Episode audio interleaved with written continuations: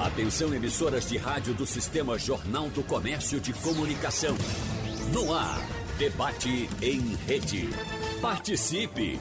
Rádio Jornal na internet. www.radiojornal.com.br Refletir sobre a importância do povo e da cultura de origem africana no Brasil é entender a composição do que temos atualmente como país, como nação. A população negra, que tanto contribuiu para a formação da nossa identidade cultural, esteve sujeita à escravidão durante quase 400 anos em território brasileiro. É, as consequências dessa violência e subtração de direitos reverberam até hoje nas desigualdades sociais e na vergonhosa e sem sentido discriminação racial. No debate de hoje, nós vamos conversar com especialistas sobre resistência, respeito à diversidade e, claro, combate aos preconceitos. Inicialmente, nós damos o nosso bom dia ao doutor em Direito, procurador do município de Mauá, em São Paulo, advogado e voluntário do projeto Educafro e consultor jurídico do movimento Livres, Irapuã Santana. Doutor Irapuã, seja bem-vindo, muito obrigado por aceitar o nosso convite. Bom dia, bom dia a todas e todos. É um prazer estar aqui dividindo a mesa com a doutora Chiara, a Altamisa, né, e, enfim, conversando aí sobre todos esses temas que acabam circundando essa época do ano. Né? Sem dúvida. Nós agradecemos também a presença da Procuradora Federal, cofundadora da coletiva Abaiomi Juristas Negras e coautora do livro A Justiça é uma Mulher Negra, Kiara Ramos. Doutora Kiara, seja bem-vinda. Um abraço para a senhora, muito obrigado. Muito obrigado, bom dia a todas, todos, todos que estão nos ouvindo hoje aqui, nos vendo também, né, que sei que está sendo transmitido pelo YouTube. É um grande prazer estar aqui falando sobre um tema tão caro, tão caro para nós, na véspera da consciência negra. Um grande abraço, Altamisa, Irapuã, um grande prazer estar com vocês aqui. Muito obrigado pela presença. E a gente agradece também a presença da coordenadora da CUFA em Pernambuco, a Central Única das Favelas, diretora de projetos da Refavela, produtora cultural e empresária Altamisa Melo. Um abraço, muito obrigado, doutora Altamisa.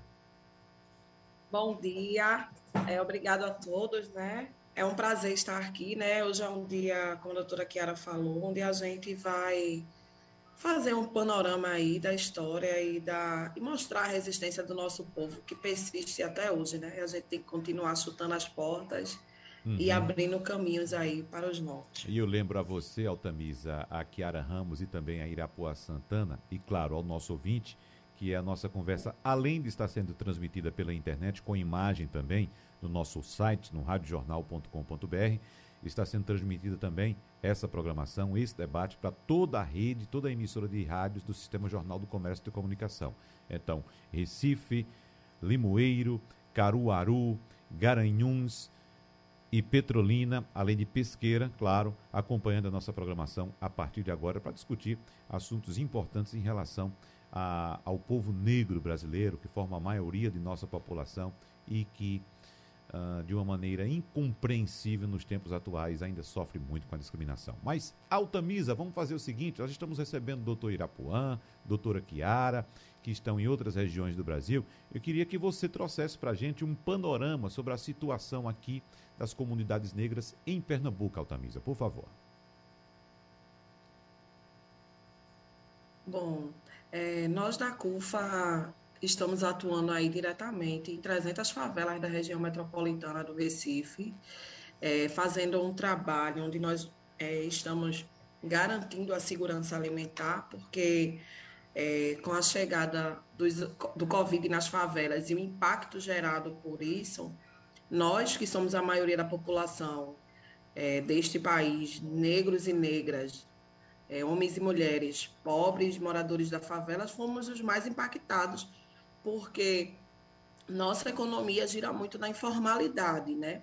E aí, além é, de sermos impactados é, por estarmos morando num ambiente onde existe dificuldades é, no dia a dia, desde a da sua formação, do processo que originou as favelas no país, é, nós também vemos sendo sempre impactados é, com o racismo em suas mais diversas vertentes, né? É o racismo ligado ao território, é o racismo ligado à prática dos cultos religiosos, é o racismo muitas vezes praticado por um irmão negro nosso, porque não tem conhecimento daquilo, e é um racismo porque nas periferias da região metropolitana do Recife é onde se cultua, se, se preserva e se resiste toda a nossa cultura popular, que quando a gente vê se aproximando os ciclos, como é o nosso ciclo carnavalesco, que é tão vendido no turismo e nessa, na cultura, a gente observa a, a discrepância, né?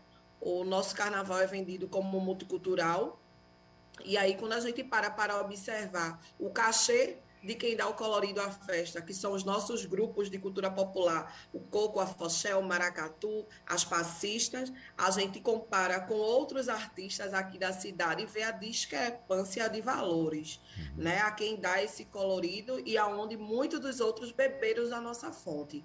Então, o racismo é algo que a gente tem que debater e combater no dia a dia e cobrar do poder público políticas afirmativas cobrar do poder público que se cumpra o nosso Estatuto da Igualdade Racial e, tanto, e tantos outros é, manifestos e resoluções que o ativismo social negro produziu ao longo de décadas, né? E eu quero aqui dizer também que para mim é muito importante eu hoje estar aqui e estar junto com, com o professor Irapuã e com a doutora Kiara, ambos doutores negros, né? Que vem aí nessa militância nacional e dizer que hoje nós estamos assim prestes a comemorar 50 anos, onde nós comemoramos o 20 de novembro. E aí, quais foram os avanços de verdade que aconteceu para a nossa população? Uhum, exatamente. Você toca em dois pontos importantes, Altamisa: a questão econômica e a questão desses avanços que temos que avaliar agora. Inicialmente, nesse primeiro bloco, eu vou a colocar essa questão dos avanços ou não, vocês vão que vão analisar desses 50 anos de lutas com o Dia da Consciência Negra. Depois eu volto para tocar na questão econômica. Mas eu queria saber qual a avaliação inicial nesse aspecto. Tivemos mais avanços ou ainda é cedo para falar em avanços, infelizmente? Começando pelo doutor Irapuã. É, eu sou um cara otimista, assim. É, a gente tem aí, a partir de, das políticas de cotas raciais, é, um, um, avanço nas universidades especificamente, a gente tem um avanço numérico que ele é inegável. É, e isso vem criando uma massa crítica é, de, de, intelectuais negros que vão a, ocupando os espaços, seja para criticar, seja para reivindicar, é, seja para atuar efetivamente é, nos espaços. Mas é, a gente ainda está longe daquilo que seria o ideal. Né? É, na verdade, é uma política, uma política de inserção ela é muito recente, é só a gente parar e pensar que a Constituição de 88 foi é, o primeiro diploma, depois de muito tempo, né, é, a falar sobre crime de racismo, especificamente, porque antes era considerado um, um, um, um ilícito penal, mas que não era um crime de verdade, né? E, a Constituição ela vem a partir de, da, do trabalho dos movimentos negros, é, coloca lá no artigo 5 que todos são iguais perante a lei, mas no artigo 3 a própria Constituição reconhece que nem todos são iguais na prática, porque coloca como um dos objetivos da República é, a erradicação do racismo. Né? Então, depois, lá no artigo 5 ele coloca que o crime de racismo é imprescritível e inafiançável diante do tamanho do, do, do, da reprovação desse tipo de conduta. É, mas, na prática, a gente vê é, na verdade, é, as instituições necessitando se colocarem dentro do seu papel antirracista. Porque a gente tem muita legislação, de fato, como a Altamisa colocou, é, a gente tem o, o, Estatuto da Igualdade Racial, tivemos as cotas raciais nas universidades, nos concursos públicos, é, colocamos agora, recentemente, né, ontem, na verdade, foi aprovado pelo Senado o, o projeto de lei que insere o crime de injúria racial no crime de racismo. Enfim, a gente tem a Lei 7.716.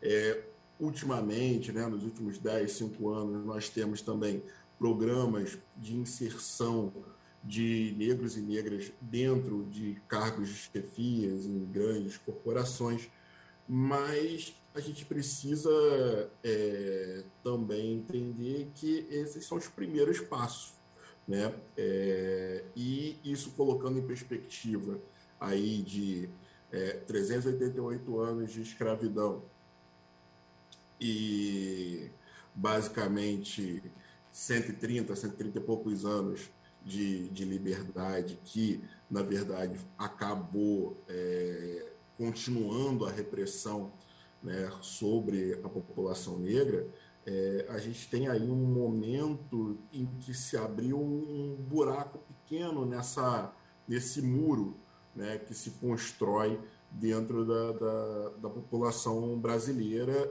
relativamente à população negra. Então, eu acredito que a gente tem tido avanços importantes, de fato, mas que ainda há muito para a gente percorrer, mas já foi pior o cenário. É. Então, doutora Chiara, Doutor Irapuã declara-se otimista. A senhora também tem o mesmo otimismo? Wagner, Irapuã, eu vou, eu vou me considerar uma realista esperançosa para dizer que eu sigo a escola, é, sigo a escola pernambucana, sigo a escola armorial do realismo esperançoso de Ariano Suassuna. Eu sou pernambucana, Wagner, conheço essa realidade que a Altamisa trouxe aqui com relação à nossa cultura com relação à apropriação, inclusive, dessa nossa cultura e da pouca valorização do que é efetivamente esse multiculturalismo, tanto no carnaval quanto nas outras expressões das nossas datas de São João, de Natal, dos nossos pastoris dos, dos nossas cirandas, dos nossos apoxés, e o quanto que é necessário que haja realmente um movimento articulado de, de, de políticas públicas em todas as áreas e os setores. Porque quando nós falamos sobre o racismo em novembro, principalmente na mídia, existe uma tendência a reduzir as questões raciais aos crimes de racismo e injúria. Há uma tendência a reduzir os problemas de racismo no Brasil, as violências diretamente sofridas nas interações entre sujeitos, né? Alguém que foi violentado, seja fisicamente, seja verbalmente. E eu entendo que quando a gente reduz o discurso, quando a gente reduz o diálogo a esse ponto específico do racismo como crime, nós não avançamos efetivamente no que devemos combater simbolicamente nesse mês de novembro, e todos os meses e todos os dias do ano, como nós vem, é, cada um vem, vem, fazendo aqui, cada um nas suas áreas de atuação, buscando forças aqui uns nos outros, um processo de aquilombamento, nós temos que buscar esse, esse, essa discussão para além das questões individuais, para além do moralismo, para além de uma questão, ah, como é possível, em plena época de hoje, no século XXI, pessoas estarem cometendo... Tipo, nós não, não suportamos mais ouvir esse discurso porque nós vivemos essa estrutura racial e essas instituições racialmente forjadas todos os dias. Todos os dias, quando eu entro no fórum, quando eu entro numa audiência, eu sou a única pessoa negra, a não ser que tenha algum assistido ou assistida da defensoria pública, que seja é, algum réu ou alguma réu, alguma pessoa que esteja precisando de alguma política pública assistencialista, que seja negra também, mas regra geral, nós somos corpos que destoamos em espaços de poder, em espaços de saber, dentro da academia. Quando eu vou fazer apresentações de trabalhos acadêmicos, nacional e internacionalmente, geralmente o único corpo feminino e negro. Isso, isso é que nós temos que abordar quando nós falamos sobre as questões raciais no Brasil. É a ausência de corpos negros nos espaços estratégicos de decisão, de poder, de trazer para a discussão nesse novembro negro aqueles ideais de liberdade que existiam na formação dos primeiros quilombos, que nós devemos recuperar sempre. A máxima quilombola persiste afirmando a liberdade é uma luta constante. A nossa grandiosa Conceição Evaristo, que não conseguiu a, a cadeira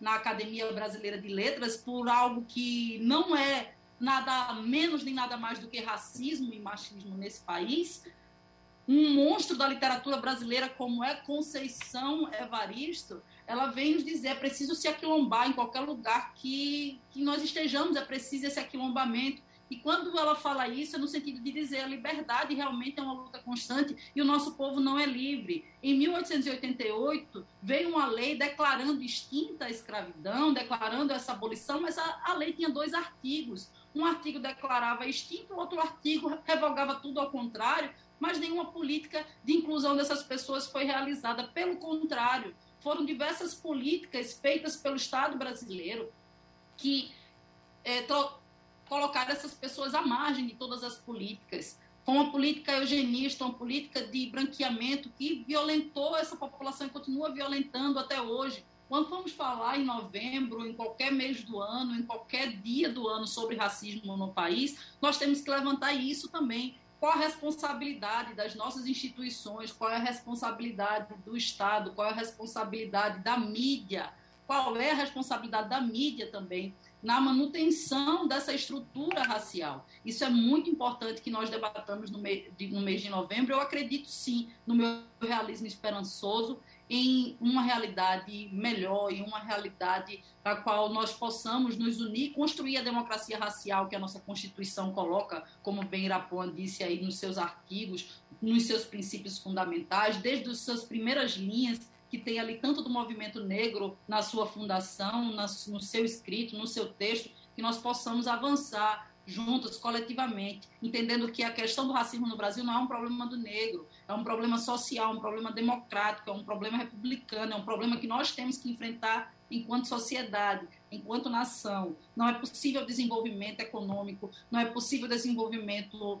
social, não é possível desenvolvimento demográfico, não é possível desenvolvimento na nossa cidade, não é possível progresso se nós negarmos 56% da população brasileira. Não é possível que a, a, população brasileira continue à margem de todos os processos políticos e nós ainda continuemos a sonhar com um país ideal. É preciso, então, reconhecer os nossos, os nossos problemas estruturais e trabalharmos juntos, coletivamente, tanto Estado quanto sociedade civil organizada, movimentos sociais, em, em, torno desse projeto comum de nação, desse mito de democracia racial, para ver se isso se torna um dia realidade. Uhum uh, um gancho bastante importante que foi citado por Altamisa Melo, que é a questão econômica.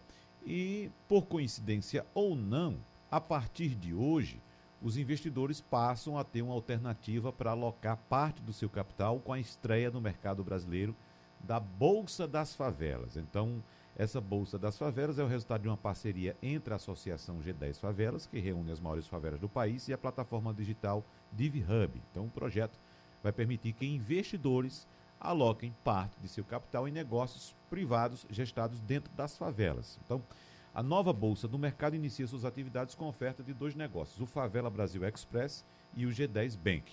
O G10 Bank nasceu neste ano e pretende ser um banco digital dedicado a financiar microempreendedores nas comunidades. Já a Favela Brasil Express tem a proposta de atuar onde aplicativos convencionais não chegam, atendendo oito favelas espalhadas pelo Brasil, como Paraisópolis em São Paulo e Rocinha no Rio de Janeiro.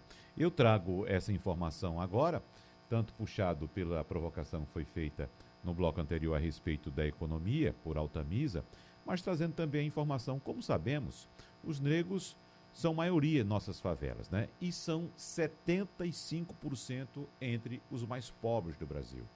Os brancos são 70% entre os mais ricos. Veja a discrepância. Então, por que eu trago essa provocação para colocar para vocês aqui? Porque nós tivemos uma mudança de patamar na discussão a respeito do meio ambiente em todo o globo, em todo o planeta, quando foi colocada a questão econômica. Hoje, discussão sobre ecologia, sobre meio ambiente, não está restrita somente a quem tem uma determinada orientação política ou para quem é simplesmente ambientalista. O mercado começou a cobrar a adoção de produtos saudáveis. Então, o próprio mercado começou a regular essa questão. O que é que eu quero levantar com essa analogia aqui para vocês? Será que com a adoção de políticas econômicas voltadas para a maioria da nossa população, que no caso é negra, será que essa discussão a respeito do racismo pode ganhar um elemento que possa, digamos, impulsionar melhorias nesse sentido, começando exatamente por Altamisa, que foi quem puxou esse assunto para a gente no primeiro, no primeiro bloco. Por favor, Altamisa. Querido, eu acredito é, que hoje a revolução ou a ascensão econômica, ela tem que estar estritamente ligada à questão da tecnologia.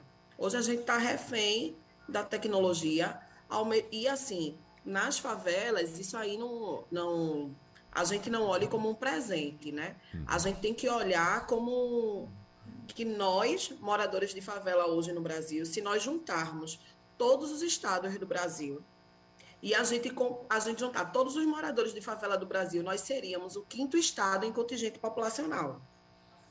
Isso é um dado do Data Favela, né, que é um instituto de pesquisa voltado para a favela. E quando a gente para para perceber que há marcas, produtos sendo pensados para o nosso povo, essa classe mais pobre da, da economicamente falando. Por que há isso? Porque a gente consome. Então, se, gente, se eles não pautarem essa distribuição de renda, não vai alavancar a economia do país. Porque quando se reduziu o auxílio emergencial de 600 reais para 250, a gente viu que aumentou a pobreza, aumentou a fome, que foi isso que a pandemia escancarou. Mas a, a pandemia escancarou também é, que o racismo brasileiro, a pandemia mostrou que o racismo brasileiro ele é mais eficiente. Mas muita gente assume que tem racismo, mas ninguém assume que pratica. Isso porque o racismo no nosso país sempre foi velado. Então, quando a gente vê essas políticas, é de extremamente importância a gente pautar a economia, mas a gente tem que investir no empreendedorismo que realmente gere a mobilidade social, no empreendedorismo onde nós, nós podemos pautar a economia circular e nós podemos pautar a criatividade, porque a cada dia o nosso povo vem se reinventando para poder sobreviver e continuar resistindo. Então, é, isso aí é fruto de pesquisa, mas é fruto do dia a dia, porque a gente se depara com situações que a gente não acredita que aquelas pessoas estão sobrevivendo daquela maneira, uhum. mas que existe. Entendi. Doutor Irapuã, por favor, suas colocações. É, eu acho que é, como a questão racial ela foi fundamental na construção do país, né? E isso acaba se espalhando para todos os ramos, assim, todas as áreas, né? Então, como a Altamisa falou, essa questão da tecnologia é, é, é uma questão importante, a questão é, do meio ambiente, né? e a gente precisar falar sobre racismo ambiental, sobre racismo algorítmico. É, são essas novas formas é, de discriminação ou de separação ou exclusão da população negra desses no, novos arranjos sociais. Né? Então, como a Kiara falou anteriormente, como a Altamisa está falando também, é, e aí é, é uma fala do professor Santos, que é uma coisa lógica, a gente não tem como passar a ser um país desenvolvido deixando 56% da força para trás. Né? É uma coisa completamente ilógica. Então, é, quando a gente. É, é, o que eu tenho falado muito é que as pessoas às vezes falam assim: ah, é, para falar de questão racial, a gente precisa ter empatia. Não, pode ser por egoísmo. Se você quer ter uma vida melhor, né? Se você quer ter mais lucro, se você quer ter mais prosperidade, você tem que passar pelo tratamento da questão racial também. Porque, é, como a Altabeza falou, da questão do auxílio emergencial, né?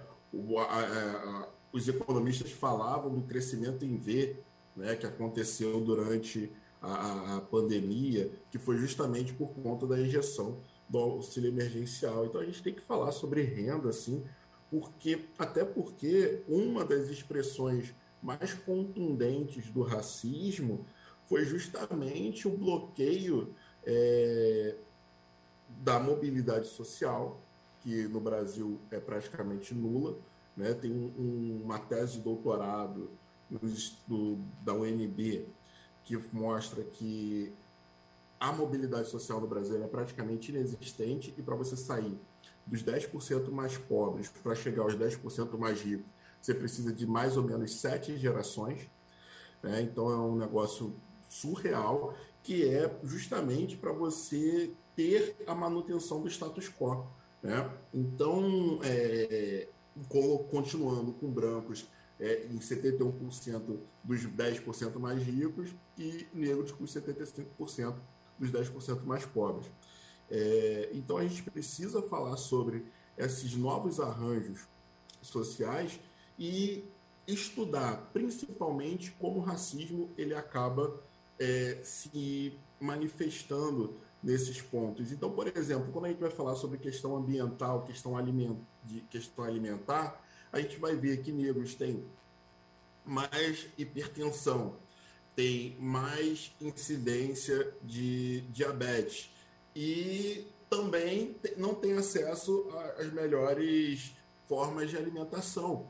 Né? A gente está falando aqui no Brasil hoje em que mais de 100 milhões de pessoas estão com alguma forma de insegurança alimentar. Né? Então a gente sabe a cor dessas pessoas também. É, a gente estava falando de pandemia que acabou é, abrindo é, a, a, discrepância entre pobres e, e, ricos, entre negros e brancos. 30 é, milhões de pessoas sequer tinham acesso à água potável. Né? Tinha, não, continuam não tendo acesso a esse tipo de, de, de recurso. É, é, gente pra caramba. É, até coisa básica que era lavar, é, o, precaução básica, lavar as mãos. As pessoas não tinham como. Né? Então, assim, é, a gente foi negado sistematicamente e historicamente acesso a coisas básicas é, pelo, pelo Estado, pelo, através de políticas, como a Chiara falou, de políticas eugenistas, porque é, no, na década, no final do século XIX, começo do século XX, os trabalhos antropológicos falavam que em 100 anos a população negra brasileira iria desaparecer. Né? Então, a ideia é, é que o projeto de país é um projeto excludente que tem sido bem sucedido e que a gente está aqui tentando é, quebrar essa lógica, quebrar esse, esse andamento. Então a gente precisa realmente falar disso tudo, a gente precisa ter um olhar apurado para a questão racial, fazer um recorte racial de todas essas políticas públicas, justamente para poder parar com essa lógica de opressão sobre a população negra. Uhum, muito bem. Doutora Chiara? Eu gostaria de trazer uma outra perspectiva, uma perspectiva que vem com uma pesquisa muito interessante do Instituto Locomotiva, que mostra que a população negra, enquanto população de consumo, enquanto consumidores, movimenta anualmente 1,7 trilhão de reais, significa 40% do PIB. E, em contrapartida, apesar de movimentar esse, essa quantidade gigantesca de recursos, 1,7 trilhão, desses aí você vai ter 700, quase 800 é, bi das mulheres movimentadas por mulheres negras, você vê em contrapartida esse público consumidor dizendo que não está satisfeito, um, com os produtos que são ofertados, dois, com os serviços que são ofertados, três, com toda a publicidade em volta desses produtos e serviços, porque são pessoas que não se veem nas demandas que estão sendo ofertadas pelas empresas. Então, quando você pergunta, Wagner, se você acredita que há uma possibilidade discutir a questão racial, regulamentar o mercado, eu acredito sim nessa possibilidade. A partir do momento em que o empresariado percebeu quanto que está perdendo de lucro, e aí eu vou tomar as palavras de Irapuã, não precisa ter empatia, não.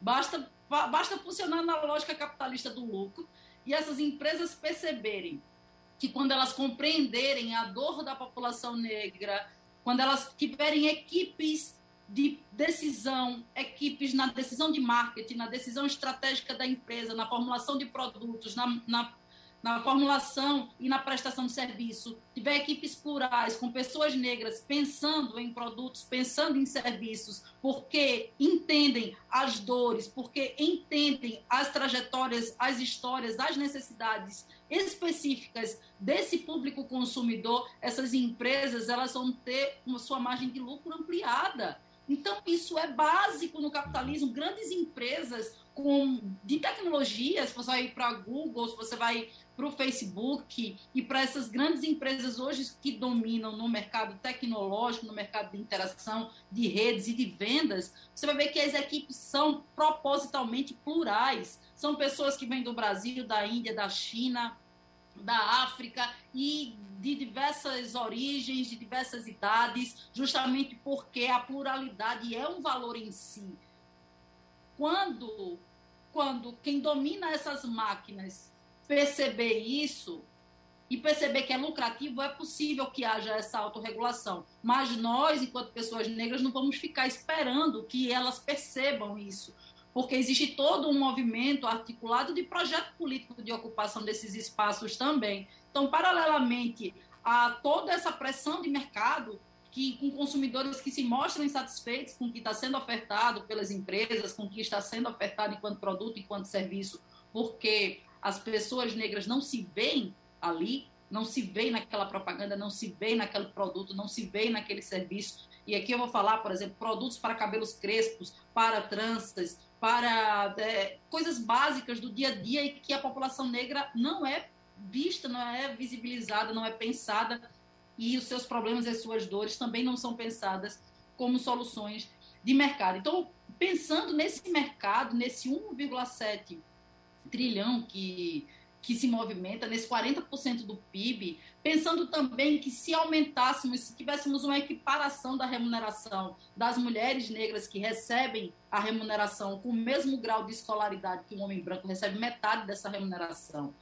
Se houvesse uma equiparação, nós teríamos 7, 777 bilhões a mais rodando no país anualmente, simplesmente por uma equiparação de remuneração. Se pensássemos e se pensarmos em tudo isso, vamos perceber o quanto que existe um potencial, sim, de avanço, desenvolvimento econômico do país. Então, quando se fala sobre a questão racial, não é simplesmente falar sobre assistencialismo, falar sobre cesta básica, falar sobre renda mínima. Isso também é importante, porque o nosso povo está abaixo da linha da miséria, está, mas nós também consumimos, nós também somos os que mais pagamos tributos no país. Quando se vai verificar a carga tributária, quem mais proporcionalmente paga tributo no país é a mulher negra quem mais paga proporcionalmente tributo no país é a mulher negra, porque é um tributo sobre consumo e nós consumimos. Portanto, de um lado, nós temos que fazer todo esse movimento de conscientização do empresariado e a Biomi faz isso. A Biomi, enquanto hub de tecnologia, enquanto incubadora de projetos, que nós também atuamos nessa área, como um projeto embarcado no Porto Digital, nós fazemos o desenvolvimento de potencialidades negras, preocupação de espaços em todas as áreas, não só no sistema de justiça. Então, enquanto nós fazemos toda essa, essa, essa questão que envolve a educação corporativa, que envolve compliance discriminatório, que envolve toda uma logística desse empresariado branco, ao mesmo tempo a gente promove um aquilombamento dos nossos e das nossas para que juntos possamos desenvolver ainda mais as tecnologias ancestrais, porque o futuro e o afrofuturo ele é ancestral. Muitas das tecnologias foram deixadas pelos nossos ancestrais e nós aqui muitas vezes achamos que a tecnologia é só um computador ultra high-tech. Não, a tecnologia de sobrevivência que nos traz até aqui nos coloca nessa posição de poder ainda e saber ativar esse poder, como trazer e como fazer com que as transformações ocorram, como reconstruir Palmares. Acho que o projeto é esse. Uhum. Já que estamos à véspera do 20 de novembro, o convite, o a convocação é sempre essa: vamos reconstruir Palmares, vamos reconstruir o nosso sonho de liberdade, a liberdade de poder escolher, a liberdade de poder optar, a liberdade de ter opções de carreira, de ter opções de de, de, decisão do que se formar, como formar, opções de onde morar são opções que o nosso povo não tem. Então vamos lutar pelas nossas liberdades e vamos lutar isso em todas as frentes possíveis, na esfera jurídica, na esfera econômica, na esfera política, na educação, que é a nossa base, na religião, no nosso axé, nessa sexta-feira, que, como toda sexta-feira, é santa para o nosso povo, com o nosso respeito a todas e a todos e exigindo a nossa parcela e a nossa cota parte nessa grande mesa de debate de decisões políticas. Nós não aceitamos mais as posições de subalternidade.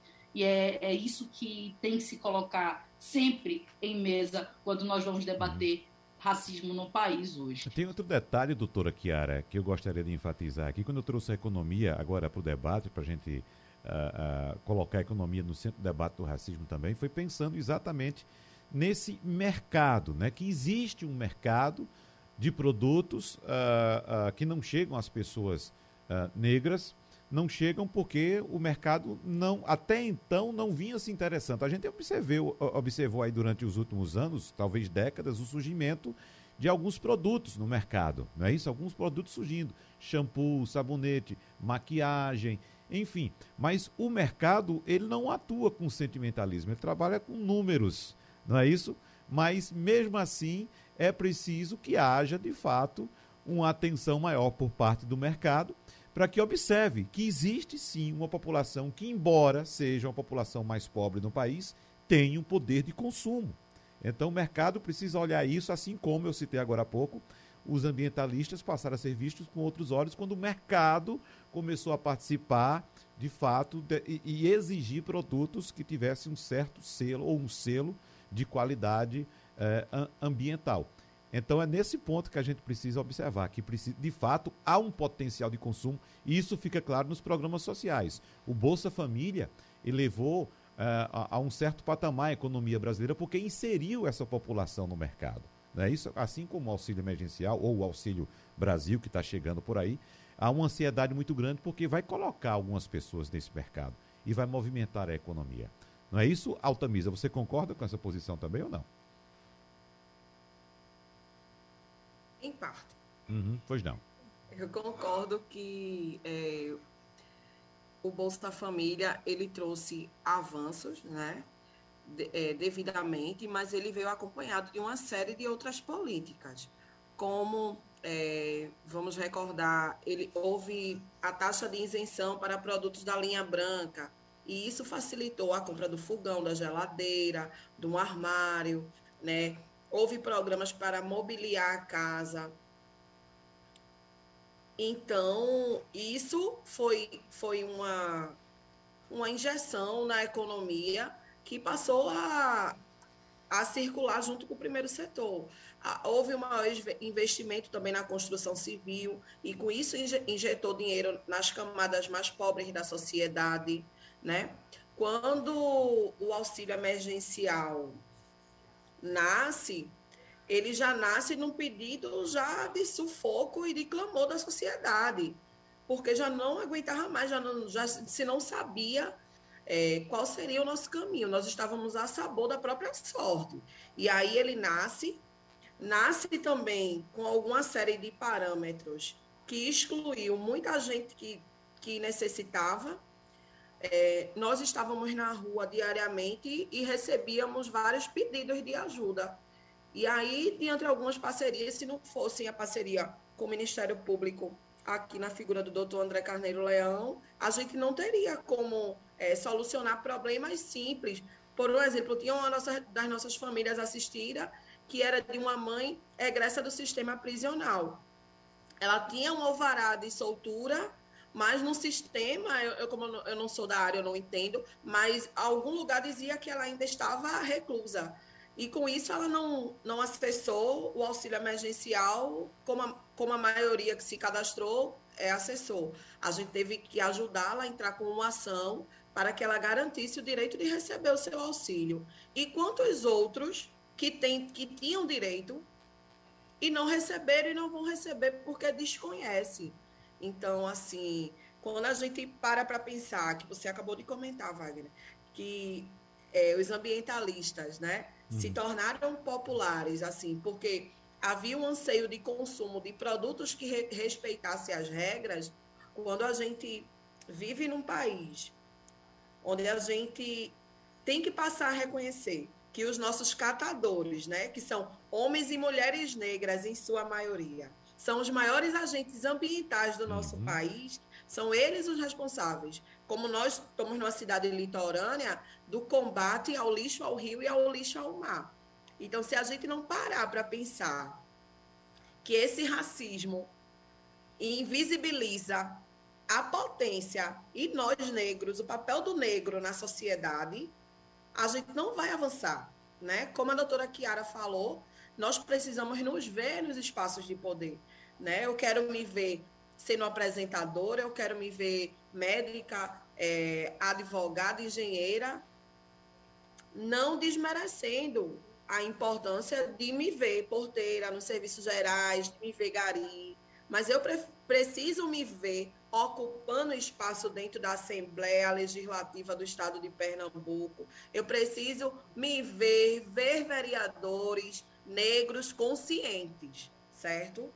Porque tem alguns aí que são negros na sociedade, sofrem o racismo na pele, mas não se reconhecem. Uhum. Então, é preciso também se descobrir negro e tomar a postura que o negro tem que ter diante da sociedade, independente de, do seu, da sua opção sexual ou religiosa. Mas a partir do momento quando a gente se reconhece enquanto negro na sociedade e que a gente sente na pele o racismo e as suas faces, a gente tem que tomar postura e tem que ir para a rua alertar o, o próximo, alertar os nossos jovens e, ir em busca é, dessa igualdade, né? E o que a gente não pode é, fazer, que é o que o nosso opressor quer que a gente faça, é a gente entrar nessa frequência do ódio. A gente tem que organizar o nosso ódio, politizar a nossa revolta e transformar com desfecho prático essa agenda que é o racismo e, de fato, implementar o racismo é, implementar políticas afirmativas como agenda pública de Estado. Uhum. Muito. Estamos antecipando aqui os nossos debates, evidentemente, as nossas celebrações em torno do Dia Nacional da Consciência Negra, que é celebrado no Brasil amanhã, 20 de novembro. Mas para encerrar o nosso debate, nós temos aqui um minuto para cada um dos participantes. Eu vou trazer uma temática aqui que é bastante comum ainda hoje, infelizmente, no Brasil e no mundo. Mas vamos falar de Brasil especificamente. Vamos falar do racismo nos esportes. A gente acompanha, mesmo com tantas campanhas contra o racismo nos esportes, a gente ainda uh, tem episódios, evidentemente, constantes de manifestações racistas nos esportes. Eu vou trazer o esporte mais popular do mundo e, evidentemente, aqui no Brasil também, que é o futebol. A gente olha para um campo de futebol eu acredito que a maioria dos jogadores do futebol é formada por pessoas negras. A gente observa isso dentro de campo. Olha para a arquibancada, evidentemente encontra uma torcida, já que o futebol é bastante democrático, das classes A até aqueles mais pobres, a imensa maioria no estádio de futebol é formada também por espectadores da cor negra, da raça negra, melhor dizendo, da raça negra. Então, é por que ainda há tanto racismo nos esportes? O que é que falta para combater e, e, e, e, também conscientizar as pessoas, que inclusive, como já disse, são em sua maioria pessoas negras que participam ativamente ou passivamente do esporte. Vamos começar com essas despedidas. Um minuto para o senhor para a gente fechar, doutor Irapuã Santana, por favor. É, o, o esporte está inserido na sociedade, né? E isso é, mostra que a gente, infelizmente, ainda não está livre dessa, dessa questão. Como a gente está comentando anteriormente, a gente tem aí é, uma construção da, da, da, identidade do país fundamentada nessa, é, nessa chaga, né? Então, um, eu acho que uma das coisas que a gente tem que desconfigurar é a ideia de que é, o, o, negro não pode é, cometer racismo, né? A gente pode, ter, a gente tem aí, é, por exemplo, a questão da polícia, né? É, que a grande maioria do, do, dos policiais são negros e sistematicamente identificam outras pessoas negras como criminosos, mesmo sem ser. Então, é, infelizmente, é uma coisa que a gente tem que desconstruir em todos os campos. Né? Então, é, é uma batalha aí que é para todo, todo mundo, né? brancos uhum. e negros, na comunidade branca, na comunidade negra, enfim. É uma, é uma coisa que a gente tem que batalhar aí para todo lado, realmente, para conseguir é, progredir socialmente é, nesse sentido. Doutora Chiara, um minuto para a senhora, por favor. Eu queria agradecer por esse espaço, essa oportunidade de ter uma, uma manhã agradável, debatendo um tema tão importante. Dizer que essas questões que aparecem no campo de futebol são apenas um sintoma da grande doença. Quando uma pessoa chega a agredir verbalmente a outra ou fisicamente a outra, é só um sintoma desse grande câncer que está dentro, estruturado na nossa sociedade. E nós podemos escolher se nós vamos continuar a, a atacar os sintomas ou se vamos lidar verdadeiramente com essa doença que é estrutural. E como bem Irapuã colocou, o futebol, o esporte está dentro da sociedade. E quando se, diante de um jogo de futebol ou de qualquer outra questão, se acha permissão para vilipendiar e para violentar ainda mais toda uma cultura, toda uma tradição e todo um povo, isso significa apenas um, um sintoma de um, algo muito estrutural que está na base de uma sociedade que muitas vezes não consegue ver aquela pessoa negra na posição de protagonismo, na posição de artilheiro, na posição de campeão, na posição de pódio, na posição de receber ouro. Mas o ouro é natural para nós, que descendemos não só né, de, de pessoas que foram escravizadas, mas de seres humanos que eram guerreiros, guerreiras, reis, rainhas, que tinham toda uma cultura e toda uma estratégia e toda uma, uma, uma massa que veio aqui para o Brasil e que forma e que estrutura essa nação. Então nós temos que recuperar esse ouro e esse orgulho em nós também e impor isso cada vez mais em sociedade. Meu muito obrigada para todas e todos. Uma ótima sexta-feira, um excelente final de semana. Achei. Obrigado também, doutora Chiara. E para fechar o Tamisa com você, só lembrando aqui, o maior jogador de futebol de todos os tempos é negro. Né? Os melhores é, maratonistas do planeta são negros, os melhores corredores são negros.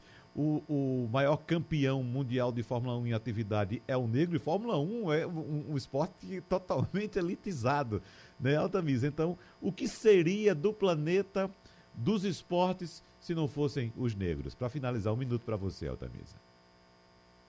Bom, eu queria também agradecer aqui a oportunidade, né, de estar aqui hoje aprendendo e debatendo um pouco mais com todos e todas. Quero dizer que a CUFA, a partir de amanhã, vai estar realizando uma ação é, com grupos de cultura popular, com Ialorixás e Babalorixás, é, onde nós vamos estar distribuindo 600 cestas básicas na região metropolitana do Recife, é, e reafirmando o nosso compromisso com a ancestralidade, reafirmando o nosso compromisso em estar tá buscando oportunizar através de cursos de formação e através de oportunidades o nosso povo negro periférico morador da região metropolitana e do estado de Pernambuco como um todo. É, quero aqui afirmar que enquanto tiver um descendente, né, dos reis e rainhas que formaram o nosso país, e formaram essa diversidade com essa força e com essa garra, a gente vai estar lutando para combater essas desigualdades e injustiças sociais que vêm lá desde a formação da sociedade do nosso país, que é o racismo, é o patriarcado, é o feudalismo, né? Porque temos que lembrar que Pernambuco foi uma capitania hereditária que deu certo Então, a nossa sociedade hoje, pernambucana, ela, a gente ainda vê isso quando a gente observa que o nosso estado tem famílias tradicionais, mas são famílias que enriqueceram através do sangue e suor do povo negro. Uhum. Então, meu axé para quem é de axé, e estaremos sempre na rua lutando e respeitando, independente da religião, a ancestralidade do nosso povo. Muito obrigado, Altamisa Melo, que é coordenadora da Central Única das Favelas em Pernambuco, produtora cultural e empresários. Nossos agradecimentos também à Procuradora Federal, coautora do livro A Justiça é uma Mulher Negra, doutora Kiara Ramos, e também ao doutor em Direito, procurador do município de Mauá, em São Paulo, doutor Irapuan Santana. Muito obrigado a todos vocês pela participação aqui no debate da Supermanhã e você que nos acompanha, o debate é repetido amanhã, às duas e meia da manhã. Muito obrigado, abraços e até a próxima. Sugestão ou comentário sobre o programa que você acaba de ouvir, envie para o nosso WhatsApp 99147 8520.